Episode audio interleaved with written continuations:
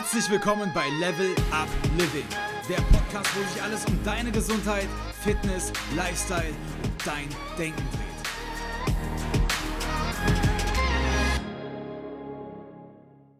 Hi Pablo, total cool, dass du es noch geschafft hast für das Interview heute. Ich freue mich sehr, dass du hier bist. Ich habe ja schon ein bisschen über dich erfahren. Vielleicht stellst du dich für die Hörer einmal ganz kurz nochmal selbst vor. Ja, gerne. Ähm, genau, mein Name ist Pablo Pust. Ähm, ich bin mittlerweile 26 Jahre jung und bin seit fast jetzt zehn Jahren knapp in der Sportbranche tätig. Ähm, habe damals ganz klassisch im Fitnessbereich angefangen. Bin darüber hinaus dann irgendwann, ich glaube, das ist so der erste Schritt, den man tätigt, ins Personal Training eingestiegen. Übers Personal Training tatsächlich dann in so Leistungssportbereich gekommen. Haben viel im ähm, Boxbereich gecoacht, ähm, allerdings da eher im Ernährungsbereich und bin darüber dann irgendwann in die Selbstständigkeit gegangen und habe dieses Jahr dann mein eigenes Sport-Online-Programm gegründet ähm, und bin seitdem sehr, sehr viel online unterwegs. Hört sich total interessant an, dass du da quasi Erfahrungen aus dem Trainingsbereich und aus dem Ernährungsbereich hast. Vielleicht kannst du uns mal ganz kurz erzählen, was dich an den Themen überhaupt fasziniert und wie du da hingekommen bist. Ähm, also für Sport an sich habe ich mich schon immer interessiert und das hat mich auch schon immer fasziniert irgendwie. Und ähm, ich kann mich noch daran erinnern, ich war ganz klein und habe irgendwie, seitdem ich laufen konnte, schon gefühlt irgendwie irgendwelche Fußballsportsachen gemacht oder ähm, Badminton gespielt. Also super früh angefangen mit allem immer. Ähm, und Sport hat in meinem Leben immer schon eine große Rolle gespielt tatsächlich. Ich hatte dann in der, ich glaube, es war in der fünften oder sechsten Klasse, ich war auf jeden Fall noch relativ jung, ähm, einen Sportunfall im, im Sportunterricht in der Schule damals, wobei ich mir mein Brustbein angebrochen habe. Ähm, und zwar war das beim, beim Barren und habe mir mein Brustbein angebrochen und war dann im Krankenhaus auch und da haben sie ein paar Fehler gemacht tatsächlich, worauf dann die Folge war, dass das Brustbein nicht mehr gerade zusammengewachsen ist, sondern so ein bisschen schief. Ähm, und damals hat mich das nicht gestört, aber irgendwann, wenn man dann in die Pubertät kommt, ähm, dann findet man solche Makel dann doch nicht so schön. Und man hat es halt immer gesehen. Also man hat immer gesehen, dass so ein bisschen vom Brustbein quasi hervorsteht, ähm, dass die Brust nicht normal aussieht. Und ähm, dann bin ich irgendwann mit 16, 15, 16, hat es mich irgendwann so doll gestört, dass ich dann nochmal zum Arzt gegangen bin, damals mit meinem Vater zusammen. Und dann war die Alternative, okay, entweder nochmal aufsägen, quasi, also richtig brechen, und mit Korsett richtig zusammenwachsen lassen. Ähm, oder du hast Glück und wenn du mal ein bisschen anfängst, äh, Muskelaufbau zu betreiben, ich muss dazu sagen, ich war damals sehr, sehr dünn, also auf die Körpergröße, die ich heute habe, 1,85, habe ich um die 65 Kilo, oben 68 Kilo, ähm, was halt man natürlich so Knochen und so nochmal alles mehr gesehen hat. Ähm, und dann war aber meine Entscheidung relativ schnell, okay, ich melde mich im Fitnessstudio an, was ich glaube eine Woche später auch gemacht habe. Ähm, und zwei Jahre später hat man dann das Ganze nicht mehr gesehen. Ähm, da habe ich dann in der kurzen Zeit ungefähr 10 Kilo zugenommen, war dann bei knapp 80 Kilo. Und das war für mich so eine große, großer Erfolg selber, dass ich gesagt habe, okay, das, was ich jetzt erreichen durfte und die körperliche Veränderung, die ich dadurch hinnehmen durfte, was mich echt belastet hat, ähm, das möchte ich auch anderen Leuten irgendwie weitergeben. Und darüber bin ich dann tatsächlich so ein bisschen ins Personal gerutscht. Mhm. Interessant. Also eigentlich hast du mit einem ästhetischen Ansatz ja angefangen, Sport zu treiben, ne? Weil du ja wolltest, dass man irgendwie das nicht genau, Genau, also, also Fitnesssport tatsächlich aus dem ästhetischen Ansatz. Sport allgemein habe ich einfach angefangen, weil mir Sport Spaß gemacht hat. Ja, ja, so ist es ja, glaube ich, bei vielen. Ne? Also viele fangen an, Sport zu machen, weil sie abnehmen wollen oder weil sie jetzt, äh, ist ja gerade ganz in, einen großen Po sich antrainieren wollen oder sowas. Ja, ähm, ja. Glaubst du, man braucht so einen Leidensdruck, um sich da voll reinzuschmeißen? Du hast ja da dann sehr schnell Erfolge erzielt. Oder kann man, kann man auch einfach anfangen mit einer positiven Einstellung ohne diesen Pain, sag ich jetzt mal? Was sind da so deine Erfahrungen? Kann man natürlich schon, ähm, kann man schon, auf jeden Fall. Ist, glaube ich, auch schön, wenn man es kann. Ähm, die Erfahrung, die ich tatsächlich gemacht habe, auch in, in, meiner Arbeit immer wieder, ist, je größer der Leidensdruck, desto größer oft auch die Erfolge. Ja, ähm, ja. Einfach weil dieser Leidensdruck einen, einen, gewissen Prozess in Gang bringt, der nur entstehen kann, wenn dieser Druck halt da ist. Ähm, mhm. Weil wenn man sowieso schon, ich sag mal, ästhetisch in seinen, in seinen Augen aussieht und diesen Druck gar nicht hat, dann wird so eine Sporteinheit auch gerne mal verschoben oder dann wird im Umkehrschluss sich doch nicht ganz so gesund ernährt. Ähm, als wenn man jetzt weiß, okay, alles, was ich jetzt an Sport nicht machen kann oder umgekehrt in der Ernährung nicht richtig umsetze, ähm, bringt mich an mein Ziel nicht näher ran und mein Ziel ist mir unglaublich wichtig. Da, da steht das auf jeden Fall schon im Weg. Doch, doch. Mhm. Total interessant, wirklich, weil ich komme ja aus dem medizinischen Bereich und da erlebt man das bei den Patienten auch immer wieder. Die meisten werden halt eben dann erst aktiv, egal ob es Ernährung oder Sport jetzt ist, das was im Fokus steht, wenn ein Ereignis da ist. Also wenn ein Herzinfarkt da ist oder wenn ein Diabetes ja, da genau. ist, dann fangen die meisten ja. an, ähm, was zu unternehmen. Da ist es natürlich irgendwo schon zu spät. Hast du ja. ein paar Tipps für uns, wie man sich trotzdem motiviert bekommt in einem präventiven Ansatz? Also wir gehen jetzt davon aus, jemand hat diesen Leidensdruck noch gar nicht, wüsste aber ein bisschen Sport oder gesündere Ernährung wäre gut. Ähm, wie kriegst du deine Leute da motiviert?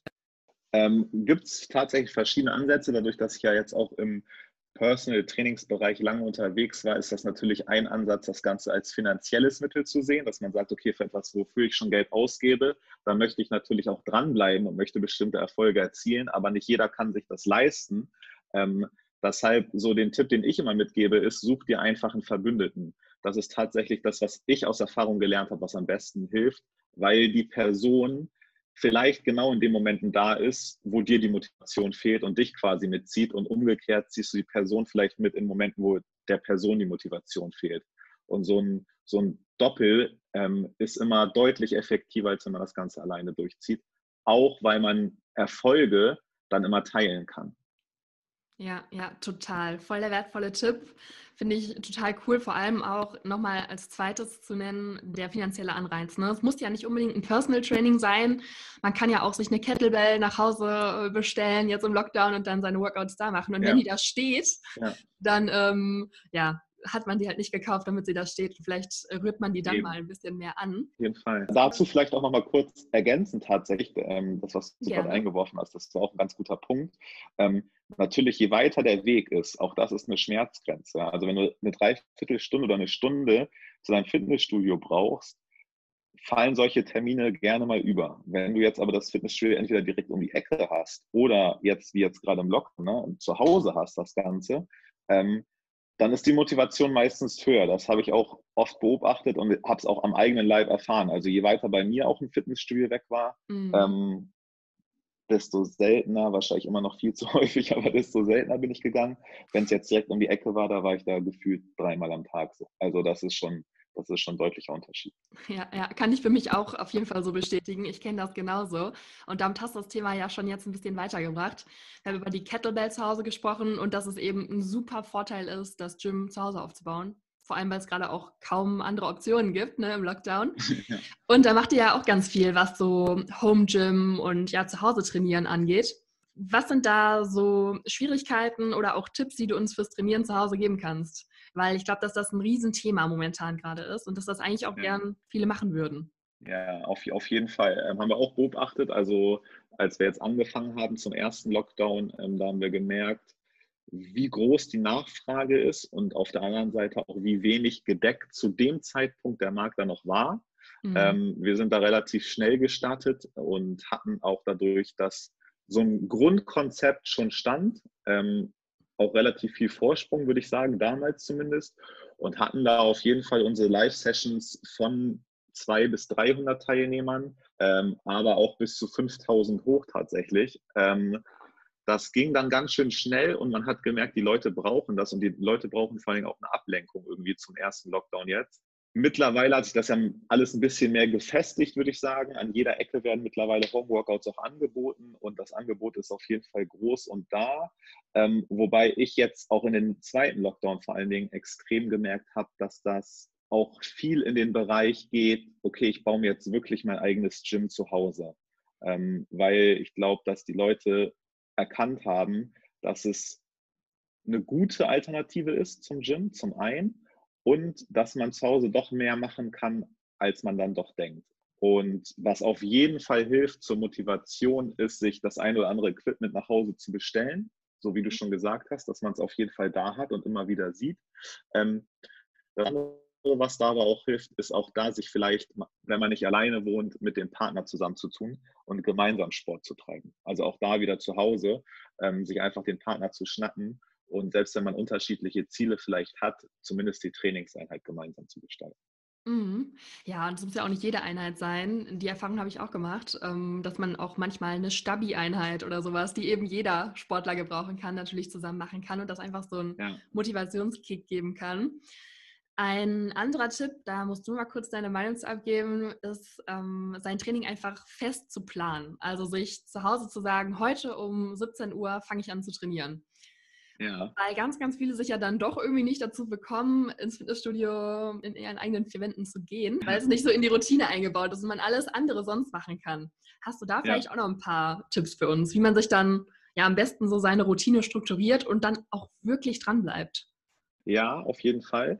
Wobei ich würde ein bisschen weggehen von diesem ganz festen tatsächlich, weil jetzt gerade in Zeiten von Homeoffice, was ich auch immer wieder gemerkt habe, ist, oft ist es nicht wirklich planbar. Dann hast du doch noch ein Meeting drin, dann dauert das eine Meeting doch noch zehn Minuten länger als geplant und dann ähm, sind auch schon wieder zehn Minuten drüber. Und gerade wenn man dann im Online-Bereich irgendwie Online-Lassen mitmachen möchte oder so und die einfach zeitlich gesetzt sind, ist das sehr schwer abbildbar. Deshalb würde ich mal sagen, such dir einen Rahmen, in dem du dann aber flexibel bist. Also, dass du nicht sagst, okay, ich will jetzt um Punkt 17 Uhr trainieren und dann geht das Meeting doch bis 17.30 Uhr und man ist irgendwie frustriert und gibt das Training dann komplett, sondern dass man sagt, okay, ich versuche heute oder ich möchte heute zwischen 17 und 18 Uhr mein Training beginnen. Ja, super das Idee. Ist so, das auf jeden Fall, wo ich gemerkt habe, das macht ein bisschen mehr Sinn und auch dahingehend, was wir in unserem Sportprogramm gemerkt haben, nicht jede Person schafft es zu einer gewissen Uhrzeit einfach da zu sein. Also deshalb auch da ähm, für die Zuhörer, wenn man sich für irgendwelche Online-Programme, Kurse etc. entscheidet, schaut immer darauf, dass man das in irgendeiner Art und Weise nachholen kann. Und nicht darauf, also nicht festgelegt wird, zu einer bestimmten Zeit da zu sein. Ob das jetzt über eine Mediathek ist, wie auch immer, aber dass man einfach die Möglichkeit hat. Ja, finde ich super. Es gibt ja ganz viele Kurse, die sich extra auf den Lockdown abstimmen und ganz, ganz wenig Equipment brauchen. Aber nur mal aus Interesse ja. würde ich ganz gerne mal bei dir nachfragen, was braucht man? Was habt ihr zu Hause? Wenn ich fünf Sachen bestelle, was kaufe ich dann für mein Home Gym? Ähm, also tatsächlich, grundsätzlich würde ich erstmal behaupten, man braucht gar nichts. Ähm, unser Sportprogramm ist auch komplett auf das eigene Körpergewicht ausgelegt. Also das heißt, wir wollten damals absichtlich alle Leute abholen. Ähm, das bedeutet, das schaffst du natürlich erstmal in erster Linie am einfachsten nur über das eigene Körpergewicht. Ähm, was wir zusätzlich gemacht haben, ist, dass wir zwei Schwierigkeitsstufen mit angeboten haben. Also dass wir gesagt haben, okay, es gibt eine schwere Variante für Leute, die schon sehr lange dabei sind und sehr sportaffin sind und eine leichtere Variante für Einsteiger oder Leute, die nicht so häufig Sport machen. Ähm, auch da lässt sich über das Körpergewicht natürlich super viel regulieren. Ob du jetzt zum Beispiel eine klassische Liegestütze machst oder eine Liegestütze auf den Knien, einfach nur mal als Beispiel, kann man da schon sehr viel variieren, was die Schwierigkeit angeht. Ähm, ansonsten, was wir zu Hause haben, ist echt nicht viel. Wir haben zu Hause ein Springseil, weil wir sehr gerne beide Springseil springen, wobei wir das dann eher auf draußen verlagern und nicht zu Hause machen, weil ich glaube, die Nachbarn mögen uns schon sehr wenig durch diese ganzen Sportaktionen, aber das wäre dann noch einer oben drauf.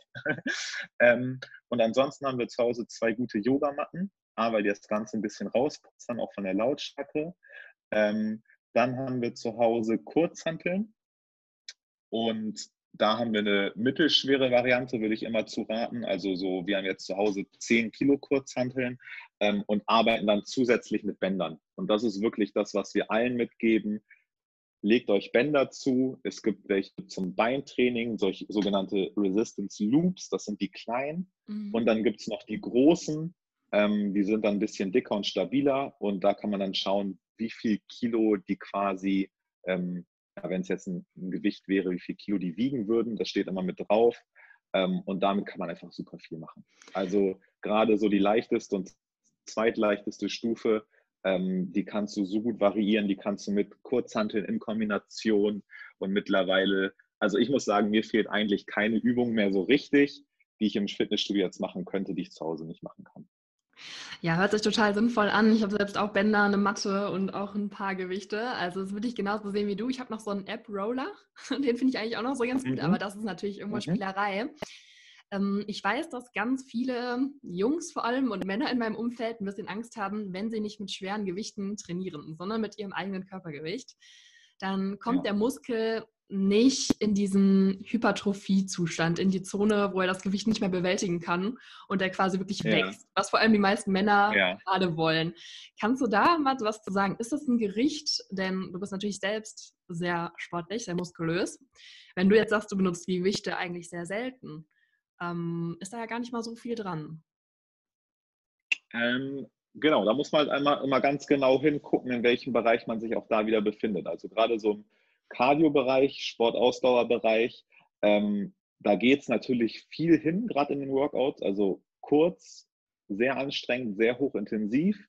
Ähm, da ist das natürlich mit dem Muskelaufbau so eine Sache. Also da würde ich grundsätzlich sagen, in dem Umfang, wie man es im Fitnessstudio betreibt, ist das nicht möglich. Aber auch, weil man ja im Fitnessstudio umgekehrt, wenn man auf Muskelaufbau trainiert, ähm, keine hochintensiven Cardio-Einheiten macht.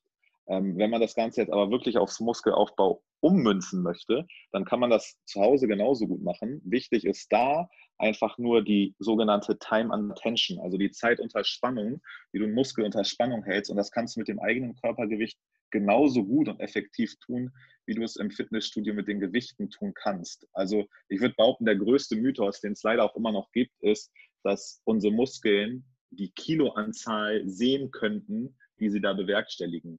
Was sie sehen, ist natürlich ein gewisses Gewicht, was auf jeden Fall einen Druck ausübt. Aber was sie vor allen Dingen sehen, ist die Zeit, die sie unter Spannung sind. Und diese Unterspannung sind, dieses Gewicht zu bewegen. Und wenn du jetzt zum Beispiel Liegestütze als Mann zu Hause machst ähm, und die super, super, super langsam machst, also zehn Sekunden negativ und dann genauso langsam auch wieder rausdrückst zum Beispiel und dein Muskel einfach eine sehr lange Zeit unter Spannung ist, ist er nach einer geringen Wiederholungsanzahl genauso ermüdet, wie wenn du jetzt 80 oder 100 Kilo auf der Bank drücken würdest. Mhm. Ja, cool. Also sagst du einfach, längere Zeit quasi den Muskel kontrahiert lassen und wie viele Wiederholungen machst du dann so? Acht, zwölf? 15? Also ich, ich arbeite im, im Hypertrophiebereich genauso wie im Fitnessstudio auch zwischen sechs und zwölf Wiederholungen ähm, und gucke dann einfach, je länger ich die Zeit unter Spannung sozusagen lasse und je langsamer ich eine einzelne Wiederholung werden lasse, dann komme ich auch relativ schnell schon an meine Grenzen. Ja, interessant. Sollte ich merken, ich komme nicht an meine Grenzen, dann kann man sich nochmal, wenn man zu Hause Gewichtsscheiben zum Beispiel hat, bei jetzt beim, bei den Liegestützen zum Beispiel, sich die einfach auf den Rücken dazulegen. Dann hat man nochmal ein bisschen Zusatzgewicht oder man nimmt sich einen Rucksack, packt den mit Büchern voll. Also da gibt es viele Möglichkeiten. Ja, super interessant. Und trotzdem fand ich das auch ganz interessant, was du davor gesagt hast. Und zwar, dass eure Workouts eben kurz und knackig sind und so ein bisschen mehr im Ausdauerbereich sich abspielen. Und Cardio heißt ja nicht immer nur, ähm, ja, dass man quasi dünn und ungeformt bleibt, sondern auch diese Übungen sprechen die Muskeln ja an. Und ich würde sogar sagen, aus meinem persönlichen Gefühl, dass diese Übungen zu jedem gesunden Menschen dazugehören. Denn da laufen natürlich nochmal ganz andere Stoffwechselprozesse ab, ne? auch was das Herz-Kreislauf-System betrifft. Das ist da nochmal ganz anders involviert. Wie stehst ja. du dazu? Was sind die Vorteile von diesen kurzen, knackigen Workouts und wie sollten die gestaltet sein, um diese Vorteile auch bestmöglich auszuschöpfen? Ähm, also die Vorteile von so kurzen Workouts ist natürlich in erster Linie für sehr viele Leute, dass sie kurz sind. Ähm, dass man nicht viel Zeit investieren muss, sondern dass man es wirklich schaffen kann, in 15, 20 Minuten Trainingseinheiten super effektiv zu trainieren und auch vor allen Dingen seiner Gesundheit dabei noch was Gutes zu tun. Und es braucht nicht diese 40, 60 oder 90-minütigen Trainingseinheiten, sondern das kann man auch in kurzer Zeit schaffen. Ähm, was in der Zeit natürlich wichtig ist, ist, dass man mit den Zeiten an sich spielt. Das heißt, dass die Belastungszeit relativ lang ist und die Pausenzeit dementsprechend relativ kurz. Also dass der Muskel und der Körper nicht wirklich Zeit haben, sich zu erholen ähm, dass man dann auch wirklich an seine Belastungsgrenze kommt. Die liegt, natürlich bei jedem unterschiedlich, je nachdem, wie lange du Sport gemacht hast, wie fit du bist. Ähm, und da kann man dann natürlich auch nochmal ganz viel über die Übung variieren. Also es gibt relativ einfache Übungen wie Kniebeugen mit dem eigenen Körpergewicht. Ähm, gerade für Einsteiger eine super gute Übung. Oder dann gibt es Übungen wie die Burpees zum Beispiel, die sehr hochintensiv sind und du ein Workout dir selber baust, wo viele Burpees drin sind, dann ist das für deine Belastung auf jeden Fall was ganz anderes als für eine andere Person, die vielleicht dasselbe mit, Klimm, äh, mit, mit Kniebeugen oder Liegestütz zum Beispiel macht. Also mhm. da kann man sehr viel variieren. Ähm, und auch da kann man halt mit, gerade mit seinem eigenen Körpergewicht super gut arbeiten, weil du keine großen Pausen brauchst, um irgendwelche Gewichte umzubauen, um vielleicht Bänder umzubauen, um dir nochmal irgendwas anderes an Equipment zu schnappen, sondern du hast dein Körpergewicht und kannst quasi von Übung zu Übung wechseln. Ja, also einfach maximal effizient, da eben wenig Zeit verbraucht wird und auch einfach echt effektiv. Was ich daran noch ganz cool finde, ist, dass, ähm, also bei mir persönlich ist das so, man nicht sofort anfängt, super krass zu schwitzen, weil meistens ist so ein kurzes Workout schon vorbei, wenn man ja gerade so richtig anfängt zu schwitzen. und ich finde, dass man so eine 15-Minuten-Einheit Burpees und Liegestütze ohne danach duschen zu müssen auch immer ganz gut einbauen kann zwischen so Homeoffice-Sessions. Und ja. ich finde das immer total cool, wenn man sich dann wieder an den Schreibtisch setzt und man ist einfach total gesettelt, nicht mehr gestresst, obwohl vielleicht gerade eine ja. blöde Mail reinkam. Der Kopf ist total durchflutet mit Sauerstoff und das ja. finde ich gerade auch echt cool an diesen Übungen. Ähm, auf, auf jeden Fall. Die eignen sich halt super, um sie gerade im Homeoffice mal zwischendurch zu machen. Vor allem, wenn man so Tage hat, die echt lang sind, wo man viel am Schreibtisch sitzt. Ne? Dass man einfach mal und auch da gerne mehrmals am Tag. Also es reicht wirklich 10 Minuten, 15 Minuten, zwei, dreimal am Tag. Und es muss ja auch nicht dasselbe Training sein. Man könnte ja ein Training einbauen, was eher so ein bisschen in Richtung Yoga, Stretching, Mobility geht. Dann gibt es ein schön knackiges Training, was du eben beschrieben hast mit Burpees ähm, und dem eigenen Körpergewicht. Und am Ende gibt es vielleicht noch ein Core-Workout für 10 Minuten. So hast du den ganzen Tag über ausgereizt, bist immer wieder aktiv geworden den Tag über und hast einfach diese ja, diese Schre ungesunde Schreibtischhaltung, die du sonst den ganzen Tag über eingenommen hast, zwischendurch immer wieder verlassen hast, deinem Kopf was Gutes getan und deinem Körper. Finde ich total wahr und es gibt auch ganz, ganz interessante Studien aus dem Laufbereich. Ich selbst komme ja vom Laufen, wo man ja. auch High-Intensity-Training untersucht und lange Dauerläufe. Man hat nämlich lange Zeit gedacht, dass nur lange Dauerläufe wirklich die Grundlagenausdauer verbessern und du musst ganz lange, ja. ganz langsam laufen. Und neuere. Ergebnisse legen tatsächlich nahe, dass auch kurze hochintensive Laufeinheiten das genauso ja, fördern, den Körper, ähm, da schneller zu werden, die Ausdauer zu verbessern. Natürlich ist es immer irgendwo eine Mischung, aber trotzdem ist das natürlich, was die Trainingslehre angeht, revolutionär. Auf jeden Fall. ähm, Hast du auch ein paar Tipps, ähm, wie man dann an lockeren Tagen so ein bisschen regenerieren kann? Du hast gerade gesagt, Schreibtischhaltung, da geht es ja auch viel um Verkürzen, um Dehnen. Ähm, welchen Stellenwert bist du dem bei? Ähm, ich finde das Wort dehnen an sich immer noch so ein bisschen altbacken. Ähm, ich würde sagen, es ist eher Mobility tatsächlich. Mm -hmm. Also seine Mobilität zu verbessern. Da gehört in Anführungszeichen klassisches Dehnen natürlich dazu. Es ist aber auch vieles, also viel aktives Dehnen tatsächlich. Also viel in der Bewegung, wie man es vielleicht auch aus dem Yoga kennt, ein Flow, wo man verschiedene Übungen wechselt, ähm, in denen man aber immer wieder in bestimmten Bereichen die, die Muskulatur dehnt finde ich selber super wichtig. Also ich mache selber auch viel Yoga tatsächlich, ist ein Bestandteil, Bestandteil meiner Morgenroutine. Also jeden Morgen starte ich den Tag mit 30 Minuten Yoga, ähm, was auf jeden Fall für mich auch super wichtig ist. Und ansonsten, gerade wenn man viel am Schreibtisch sitzt, so die Klassiker, also nach vorne gekippte Schultern, verkürzter. Hüftbeuger, das sind so Sachen, da kann man auch mit 10 Minuten Mobility-Übung zwischendurch super gegenwirken. Ja, super. Ich würde das trotzdem tatsächlich immer ans Training anhängen. Also zwischendurch natürlich besser als gar nicht, aber ich würde mhm. sagen, auch nach dem Training, wenn die Muskeln warm sind, damit die sich nicht direkt wieder verkürzen, da bin ich dann vielleicht auch von der alten Schule, ähm, trotzdem noch mal ganz kurz dehnen. Machst du es auch? Hängst du es an so ein Training dran? Ähm, tatsächlich nicht. Also Oi. ich mache es immer im Vorhinein. Also das heißt, ich starte mit dem Mobility Part ähm, dabei ist ganz wichtig, dass man da nicht ins statische Dehnen geht, sondern dass es wirklich ein aktives und bewegliches Dehnen ist. Ähm, und ich beende mein Workout meistens einfach, indem ich so ein bisschen ausfaden lasse. Also wenn ich hochintensiv mhm. trainiere, dass ich am Ende vielleicht nochmal so einen kleinen Chorzirkel dranhänge, der dann nicht mehr so hochintensiv ist wie das Workout an sich. Ähm, aber dadurch, dass ich über die, über die Woche verteilt immer wieder meine Yoga-Elemente mit drin habe und echt viel Mobility mache, ähm, habe ich zum Beispiel mit Verkürzung überhaupt gar kein Problem. Ja, super. Dann geben wir einfach mal mit, dass denen wichtig ist, dass man das regelmäßig machen sollte, dass jeder von uns verkürzt ist. Ähm, an diesen besagten Stellen, du gesagt, Rundrücken, wenn man da halt eben ja. nichts macht, einfach weil wir so viel sitzen. Ja. Also für jeden ist es sinnvoll und ob man es dann vorher macht, nachher macht oder separat, ähm, kann ja jeder dann mal ausprobieren, wann es ihm am besten gefällt, sozusagen, ist ja auch ganz schön. Ähm, ja. Damit würde ich sagen, kommen wir zum nächsten Thema, was mir die ganze Zeit schon auf der Zunge liegt. Und zwar haben wir mhm. schon über Muskelaufbau gesprochen und du hast auch schon angeteasert, dass du dich auch im Ernährungsbereich viel bewegt hast. Ja. Hm, natürlich ist das, wenn man Erfolge erzielen will im Training, der nächste logische Schritt, sich auch mal die Ernährung genauer anzuschauen.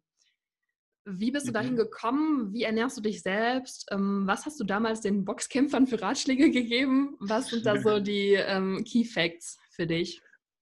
Also tatsächlich würde ich es noch übers Training stellen. Ich habe ähm, damals schon gesagt, ähm, immer 70 Prozent Ernährung, ungefähr 30 Prozent Training. Ist jetzt auch ein bisschen grob, ja, es gehört natürlich noch Rege- Regeneration und andere Faktoren dazu, aber das ist so ähm, auch so, wie ich es immer noch halten würde. Also es soll einfach verdeutlichen, dass die Ernährung einen deutlich höheren Stellenwert hat als das Training an sich und das wird immer noch viel zu häufig leider außer Acht gelassen. Ähm, Bewegung ist unglaublich wichtig, gar keine Frage. Es muss aber nicht immer der intensive Fitnesssport sein. Wenn man gerade im Bereich Abnehmen Erfolge erzielen will, reicht es auch, wenn man sich regelmäßig bewegt, Fahrrad fährt, Spaziergänge macht und seine Ernährung einfach umstellt. Mhm. Ähm, und gerade im Ernährungsbereich lässt sich halt in beide Richtungen super viel machen. Wie du es eben schon gesagt hast, ob jetzt im Muskelaufbaubereich ist, im Abnehmenbereich, was man da für Ziele verfolgt. Ich selber ernähre mich seit diesem Jahr komplett ähm, ohne Fleisch. Ich würde jetzt nicht sagen vegan ähm, Ja. und ich mag es auch grundsätzlich nicht, eine Ernährung in bestimmte Schubladen zu stecken. Ähm, weil ich finde immer noch eine Ernährung ist das, was es ist, und zwar eine Ernährung, eine Aufnahme von Nahrungsmitteln. Und was wir verlernt haben, ist dadurch, dass wir uns viel zu häufig irgendwelche Titelblätter von Zeitschriften angucken oder den allerneuesten Trends folgen, glauben wir immer, dass es eine Ernährungsform gibt, die all unsere Probleme löst und zu der wir perfekt passen, vergessen dabei aber, total auf unseren Körper zu hören. Unser Körper gibt uns immer das beste Feedback, was uns gut tut, was uns hilft und was unsere Performance verbessert und vor allen Dingen unserem Ziel uns näher bringen lässt. Und viel zu oft sind wir einfach stur und sagen, okay, wir machen jetzt vegan, wir machen Paleo, wir machen vegetarisch ähm, und merken das Feedback, was wir von unserem Körper bekommen, gar nicht, weil wir so stur in dieser Ernährungsform sind. Ähm, und ich habe für mich einfach gemerkt, so Fleisch ist was, womit mein Körper extrem zu kämpfen hat, wo ich Verdauungsprobleme bekomme und wo vor allen Dingen ähm, ich in starkes Energietief immer komme, dass mein Körper einfach unglaublich viel Energie aufbringen muss, um das Fleisch zu verdauen. Ähm, weshalb ich dann irgendwann einfach gesagt habe, okay, ich will es weglassen. Und ähnlich ist das mit Milchprodukten, ähm, wobei ich auch da ganz klar sagen muss, es gibt Sachen, Milchprodukte, gerade so im Bereich so Ziegenkäse zum Beispiel, damit habe ich überhaupt gar keine Probleme. Ähm, und sonst sehr, sehr viele natürliche Lebensmittel. Also was wirklich die Sachen, die im frischen Bereich liegen, das ist Obst, das ist Gemüse, das sind unverarbeitete Lebensmittel, das sind Nüsse, Kerne, irgendwelche Samen, ähm, ab und zu mal Fisch. Dann wird auch mal so ein bisschen im Bereich Tofu geguckt, also Fleisch- oder Fischalternativen. Ähm, aber auch da sollte man immer auf die Qualität achten. Also Qualität ist das, was ich gerade in der Ernährung immer an aller, allererster Stelle setze. Ja, fand ich total interessant, was du gerade gesagt hast. Da war so viel Wertvolles dabei. Ähm, ganz interessant, vielleicht für dich, dass ich genau den gleichen Ernährungsstil eigentlich für mich rausgefunden, rausgearbeitet habe, bei dem ich jetzt momentan bin. Genauso wie du, Ja. würde ich nie sagen, dass man ähm, das jetzt für immer beibehält. Aber ganz, ganz wichtig natürlich, dass man irgendwie auf sich hört. Ne? Und das machen ja ganz, ganz viele nicht. Und trotzdem möchte ich auch nochmal mitgeben, dass so ganz, ganz banale Regeln, ne? Five a day, so Obst und Gemüse Ja. äh, sollte man fünf Stück am Tag essen. Wenn man das noch nie gemacht hat und man auf einmal diese ganzen Ballaststoffe isst, dann geht es eigentlich keinem besonders gut, wenn der Körper das gar nicht gewohnt ist. Also auch da, möchte, auch da möchte ich halt einfach nochmal mitgeben, ähm, langsam sich an die Sachen rantasten und Ja, nicht vom einen Tag auf den nächsten, so wie du auch gerade gesagt hast, sagen, jetzt lebe ich vegan oder jetzt esse ich nur noch raw. Dein Ja. Körper ähm, mag so radikaler Veränderung eigentlich nie. Und ein Riesenfehler ist dann halt zu sagen, nee, das bekommt mir nicht oder es ist nichts Ja. für mich. Ähm, Ja. Da bin ich total bei dir, auf jeden Fall. Ähm, ich würde immer so einen Zeitraum von 21 bis 28 Tagen als Testphase nehmen. Das ist so ungefähr auch der Zeitraum, in dem sich der weibliche Zyklus befindet. Und genauso arbeitet der Zyklus auch in unseren Körpern allgemein, egal ob männlich oder weiblich. Und anhand dessen können wir ganz gut ableiten, ähm, was nimmt unser Körper gut auf, was tut uns gut und was tut uns nicht gut. Also gerade, was du schon gesagt hast, in so einem Umstellungsprozess, wo wir uns vielleicht sehr ungesund eine Zeit lang ernährt haben und anfangen, uns super natürlich und gesund zu ernähren, geht es uns im ersten Moment super schlecht, weil die ganzen Giftstoffe raus wollen, weil diese ganze Veränderung von unserem Körper auch erstmal vollzogen werden muss. Schmeißen wir das Handtuch direkt in dem Moment, öffnen wir uns gar nicht dafür, für all das, was danach entstehen kann. Also 21 bis 28 Tage würde ich immer eine Ernährungsform ausprobieren, Sachen streichen, Sachen neu reinnehmen und dann gucken, wie der Körper damit klarkommt.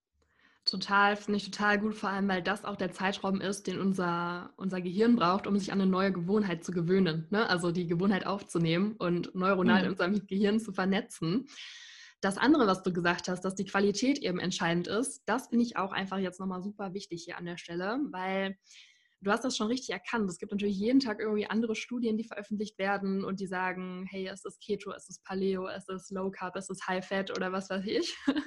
Ähm, und es gibt Ergebnisse, die nahelegen, dass es eigentlich gar nicht um die Kohlenhydratmenge geht oder um die Fette oder um ja, das Eiweiß, sondern um die Qualität von diesen ja. Makronährstoffen. Also es gibt ja auf Okinawa die gesündesten, ältestlebendsten Menschen und die essen sehr, sehr viele Kohlenhydrate, aber eben aus natürlichen ja. Quellen. Und genauso gibt es Menschen, die essen sehr, sehr viele Fette, aber auch wieder gute Fette. Ähm, mhm. und das möchte ich auch nochmal betonen, dass ich da genau deiner Meinung bin.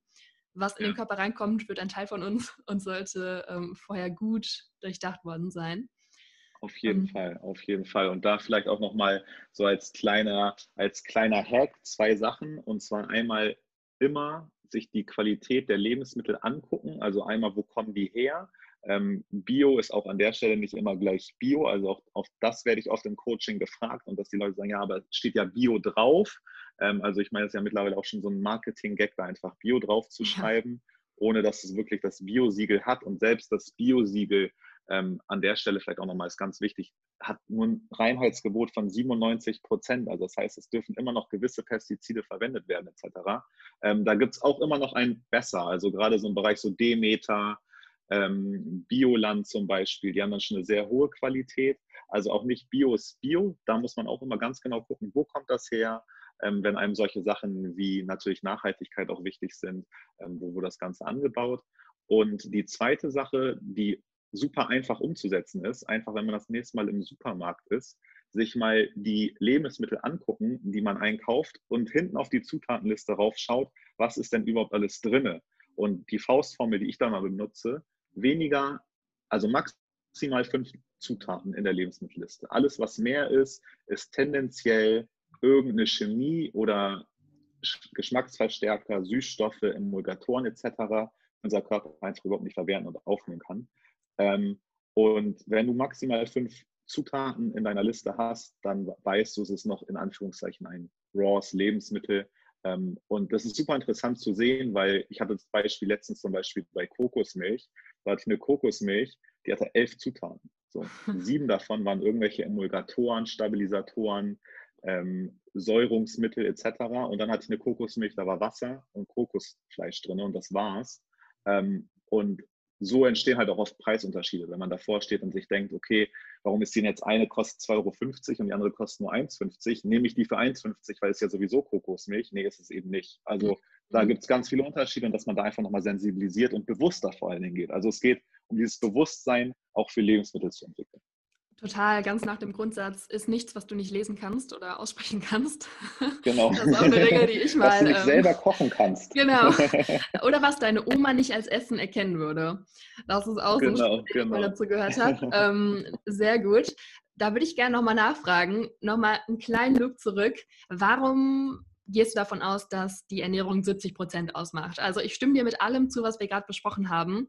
Und trotzdem ja. gibt es ja noch Leute aus der Fitnessbranche, die sagen, nee, wenn du viel trainierst, dann kannst du jeden Crap essen. Und wir sehen das ja auch häufig bei Ultrasportlern, die dann wirklich Zuckergel sich reinziehen, Pizzen essen, mhm. um irgendwie auf ihre Kalorien zu kommen und mhm. sportlich sehr erfolgreich sind, aber diesen Grundsatz, den du da gerade hast, nicht beherzigen. Wie bist du dazu gekommen? Hast du das schon immer so gesehen? Vielleicht ein bisschen Hintergrund noch bitte hierzu. Ähm, Habe ich tatsächlich nicht immer so gesehen, muss ich auch ehrlicherweise dazu sagen. Gerade in meinen jungen Jahren ähm, habe ich das natürlich viel auch auf YouTube verfolgt und mir Informationen da geholt, viel da geschaut auf Instagram. Und es ist ja leider, muss ich auch dazu sagen, was, was uns sehr stark vorgelebt wird. Ähm, also damals, ob es war If I Fit Your Macros, also einfach nur die, mm. ähm, die, ja, die Makronährstoffe zählen. ähm, oder was es auch immer war. Und was dabei leider stark vergessen wird, ist, dass es nicht darum geht, wie man aussieht, sondern wie man, ob man gesund ist oder ob man nicht gesund ist. Und ich würde behaupten, selbst die Leute, die sehr ästhetisch nach außen aussehen und große Muskeln haben, ähm, sind vom Körper her total ungesund. Und genau darum geht es. Also das bedeutet, 70 Prozent Ernährung ist in meinen Augen immer, wie schaffe ich es, gesund zu sein. Und ja. natürlich kann ich mir Pizza, Ben Jerry's ähm, und alles Mögliche reinhauen, um Kalorien aufzunehmen, viel Sport zu treiben, meine Kalorienbilanzen oben zu halten ähm, und nicht so viel zuzunehmen dabei wie jemand, der dasselbe macht, also dasselbe isst und gar keinen Sport macht. Aber es geht ja bei meinen 70 Prozent Ernährung geht es immer darum, effektiv, aber gleichzeitig auch die maximale Gesundheit daraus. Ja. Und da unterscheiden sich diese zwei Ansätze ganz stark voneinander.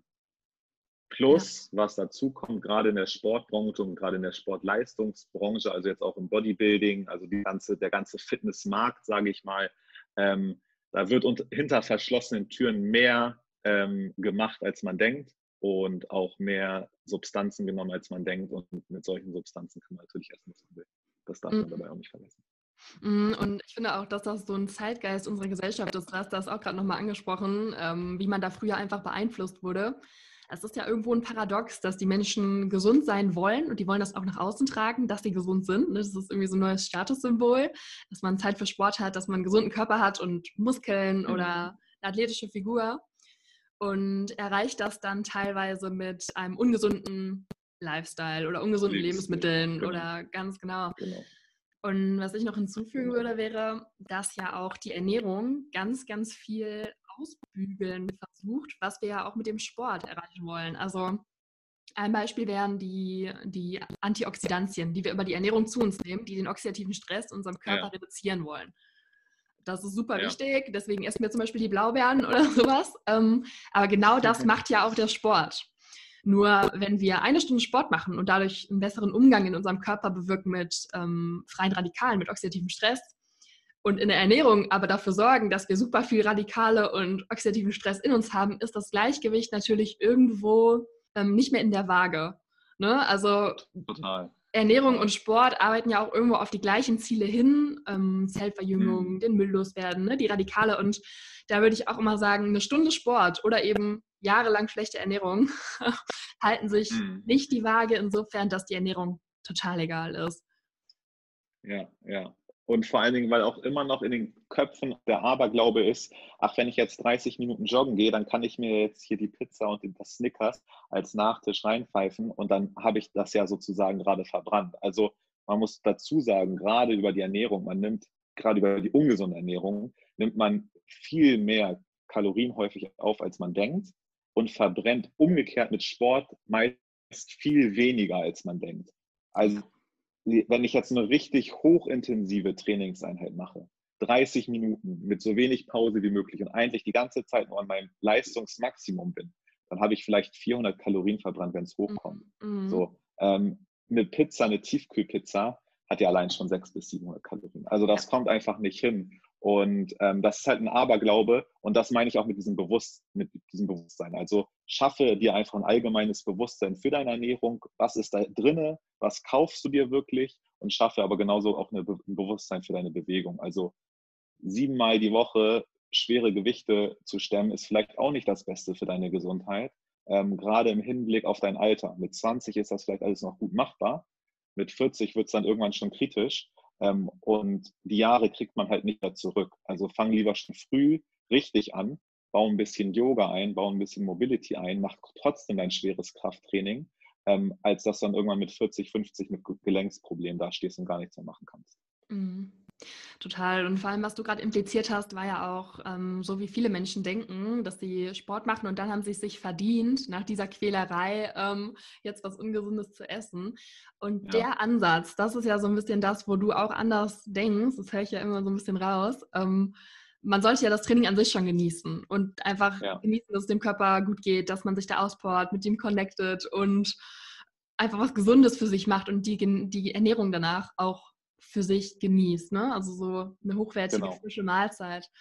Eine Erfahrung, genau. die ich gemacht habe, das würde mich jetzt nochmal interessieren, ist, dass wenn ich mich bewege, dass ich dann tatsächlich sogar mehr Hunger habe auf ballaststoffreiche Lebensmittel, auf Salat, auf Gemüse, auf frisches, knackiges.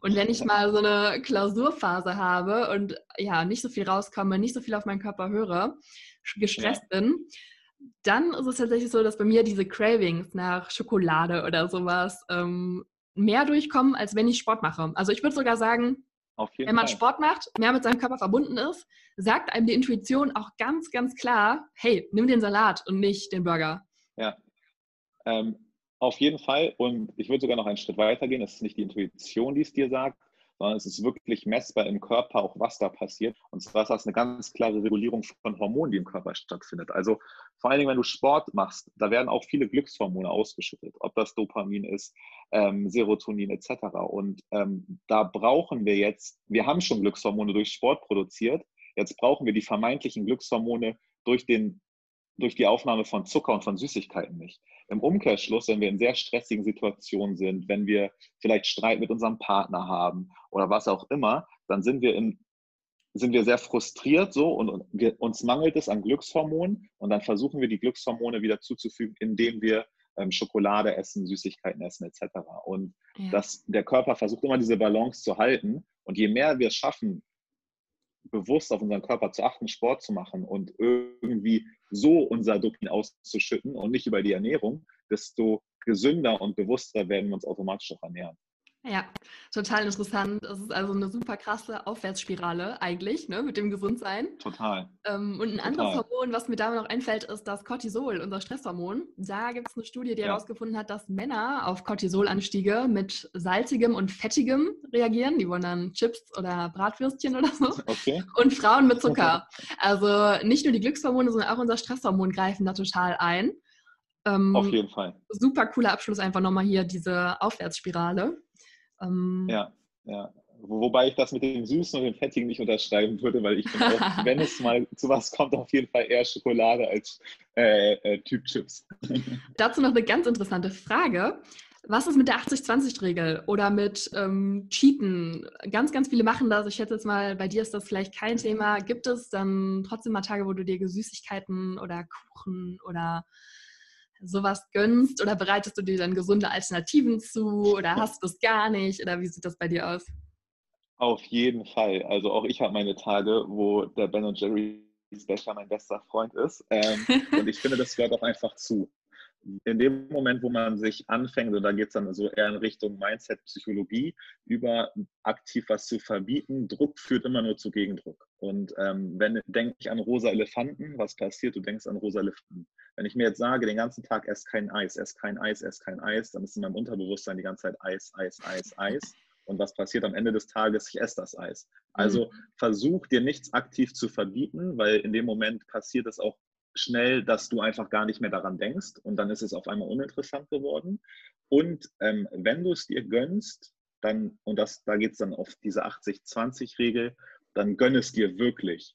Und auch da habe ich immer wieder beobachtet, dass Fehler passieren in der 80-20-Regel, dass man sagt, okay, ich lebe zwar nach der 80-20-Regel, ähm, gönn mir dann was, habe aber gleichzeitig ein schlechtes Gewissen. Und dieses schlechte Gewissen führt dazu, dass man sich das nicht wirklich gegönnt hat und dass es dann eher wieder zu einer Frustration führt und dann schneller im Umkehrschluss wieder zu einem Gönnen kommt und dass man sagt, okay, ich muss diese Frustration jetzt irgendwie wieder aufwiegen und deshalb gönne ich mir jetzt nochmal was. Also wenn man sich was gönnt, dann muss man sich das auch wirklich mit ganzem Herzen gönnen und darf nicht die ganze Zeit darüber nachdenken, wie viel Sport man jetzt noch treiben muss, um das wieder runterzukriegen oder ähm, dass man jetzt irgendwas Schlechtes getan hat. Also da muss man sich diese 20 Prozent auch mit vollem Genuss gönnen. Total, unterschreibe ich total und vor allem auch wirklich genießen. Du hast jetzt viel den mentalen Aspekt angesprochen, aber ich bin mir sicher, du meintest auch einfach da bewusst das zu genießen ne? und wirklich ja, zu schmecken, weil häufig sind das okay. ja echt Süßigkeiten, die ganz, ganz oft so nebenbei gesnackt werden aus der Büroschublade oder ja. so oder in ja. der Mittelkonsole des Autos. Würdest du sagen, immer voll rein? Also ich möchte jetzt mein Leben umstellen, wir haben jetzt über die auf die Aufwärtsspirale so ein bisschen angespielt, dass sich das alles auch selbst bestärkt oder immer Step by Step langsame Veränderung? Boah, das ist eine sehr gute Frage tatsächlich. Ähm, auch das würde ich gar nicht pauschalisieren, sondern das typabhängig machen. Es gibt Leute, ähm, zu denen zähle ich auch, die sind sehr von auf gleich. Also wenn Vollgas, sonst gar nicht. Ähm, und dann gibt es Leute, die darauf gar nicht gut reagieren und die Step-by-Step-Veränderungen brauchen. Und ich würde einfach schauen, was bist du für ein Typ und mal gucken, wie hast du in der Vergangenheit Entscheidungen getroffen, wie bist du mit neu erlernten Sachen umgegangen. Also meistens kann man sehr schnell daraus ein Muster erkennen und genau ja. dann auch in dem Bereich, also jetzt in dem Bereich Gesundheit oder Sport, das einfach ummünzen. Und entweder bist du der Typ, der von heute auf morgen sich einen Trainingsplan zusammenstellt und dann auch viermal die Woche trainiert und parallel noch seine Gesundheit, also seine Ernährung umstellt. Oder du bist jemand, der vielleicht erstmal mit zweimal die Woche Training einsteigt und anstatt siebenmal die Woche Fleisch und Fisch zu essen, vielleicht erstmal mit fünfmal anfängt und das dann Step by Step runterreguliert. Ja, würde ich ganz genauso sehen und trotzdem würde ich immer sagen, nicht zu langsam, nicht zu locker, weil irgendwo motivieren genau. uns Ergebnisse irgendwo auch alle. Und es gibt diese genau. typischen also, Kandidaten auch, die dann irgendwie sagen, ja, nächste Woche oder ich fange mal mit einmal in der Woche an oder ganz, ja. ganz gemach. Und das ja, deprimiert genau. natürlich auch irgendwo, ne, weil man die Ziele scheinbar nicht erreicht. Ja, richtig. Also da sollte man sich dann auch, wenn man diese Step-by-Step-Variante wählt, sollte man sich so einen Plan aufstellen, dass man von vornherein schon weiß, okay, wie gehen die nächsten Wochen weiter. Also wenn ich jetzt mit ein bis zweimal die Woche Sport anfange, dann schreibe ich mir auf, okay, die ersten 14 Tage mache ich ein bis zweimal die Woche Sport. Ab Woche drei dann auf jeden Fall zwei bis dreimal, ab Woche sechs dann drei bis viermal und dann habe ich irgendwann bin ich irgendwann da angekommen, wo ich es haben möchte. Aber das ist nicht nächstes Jahr erst, sondern das ist wirklich in einer absehbaren Zeit. Ja, total. Und du hast es gerade angesprochen, alles aufschreiben. Was nicht aufgeschrieben ist, ähm, passiert nicht genau. so wahrscheinlich. der schreibt, der bleibt, hat mein Ganz Lehrer genau. damals immer gesagt. total. Also das ist auch ein, ein, ein, ja, ein Learning aus dem letzten Jahr, was mich oh. total umgehauen hat, auch im Coaching, was ja. wirklich dieses Schreiben an Erfolgen erzielt. Das ist echt der Hammer. Das ja. muss man da einfach nochmal sagen. Ähm, ja. ja. cool, Pablo, mega cool. Ich würde sagen, ähm, du hast jetzt hier noch einmal kurz Zeit, einen persönlichen Tipp noch einfach loszuwerden oder worauf möchtest du noch hinweisen? Dann wäre jetzt mal kurz der Zeitpunkt dafür. Ja, super gerne. Ähm, ein Tipp, also eine Sache, die mir einfach wirklich am Herzen liegt, ist für alle, die jetzt ihre Ernährung und ihr Sportprogramm etc. umstellen wollen, ähm, achtet, wir haben es in der Ernährung jetzt oft gut gesagt, immer auf die Qualität, achtet auf die Qualität der Lebensmittel. Ähm, auch wenn die eine Sache gerade im Bio-Bereich oder im, im Demeter-Bereich etc. vielleicht ein bisschen teurer ist, so langfristig wird sich das immer lohnen. So, weil Gesundheit kannst du dir auf lange Sicht nicht zurückerkaufen, ähm, sondern das machst du in kleinen Schritten und das machst du, indem du einfach auf hochwertige Qualität achtest. Genau dasselbe gilt für Sport. Beweg dich gut, beweg dich regelmäßig, schaff einen guten Ausgleich geh spazieren, Fahrrad fahren, mach Yoga, mach Krafttraining, mach einfach einen gesunden Mix aus allem. Und, jetzt kommt es zum zweiten Punkt, mach vor allen Dingen ab Anfang nächsten Jahres einfach unser Sportprogramm mit, weil damit starten wir wieder. Wir hatten jetzt eine Winterpause. Ab dem 4.1. starten wir auf Instagram. Ähm, man findet uns unter 21 Minutes, weil unsere Sporteinheiten auch immer 21 Minuten gehen, also kurz und knackig mit dem eigenen Körpergewicht das Ganze ähm, und werd einfach nächstes Jahr so fit, wie du werden kannst. Ähm, und es ist einfach unglaublich wichtig, jetzt frühzeitig mit seiner Gesundheit anzufangen, weil ich sehe das immer wieder. Ähm, ich habe eine lange Zeit auch im Reha-Studio gearbeitet mit alten Menschen. Ähm, die, die da gut und fit waren, so, das waren die, die ihr Leben lang schon Sport gemacht haben. Ja. Und die, die unfit waren und irgendwelche Gebrechen hatten, oft gestürzt sind, unbeweglich waren, das waren die, die kaum Sport und sich kaum bewegt haben.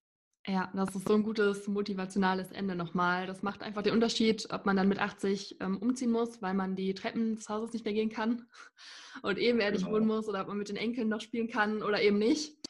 Ähm, zu eurer Seite, den Link packe ich einfach mal in die Show Notes rein. Ich habe da auch schon vorbeigeschaut. Was mir wirklich besonders Super. gefällt, ist einfach diese verschiedenen Schwierigkeitsgrade. Und auch ich ja. würde einfach den Hörern hier nochmal empfehlen, nehmt direkt den Motivationspush der Neujahrsvorsätze mit und schaut da einfach mal rein. Ähm, und Fall. ja, guckt einfach, da ist bestimmt was für jeden dabei. Vielen, genau. vielen Dank. Also gerade auf Instagram machen wir auch nicht nur das Sportprogramm an sich, sondern da geben wir auch gute Rezepte. Wir haben einen Blog mit Rezepten. Also gerade wer da den Einstieg auch in die Ernährung mitnehmen will, Ähm, wir werden ins neue Jahr starten mit Ernährungsplänen, die wir den Leuten mit an die Hand geben, mit Trainingsplänen separat darüber hinaus. Also schaut einfach vorbei, guckt euch das an und dann, dann wird das nächstes Jahr. Total. Vielen Dank, Pablo. Dabei belassen wir es. Vielen Dank für das Interview. Einen schönen Tag und bis dann. Vielen Dank dir. Bis dann.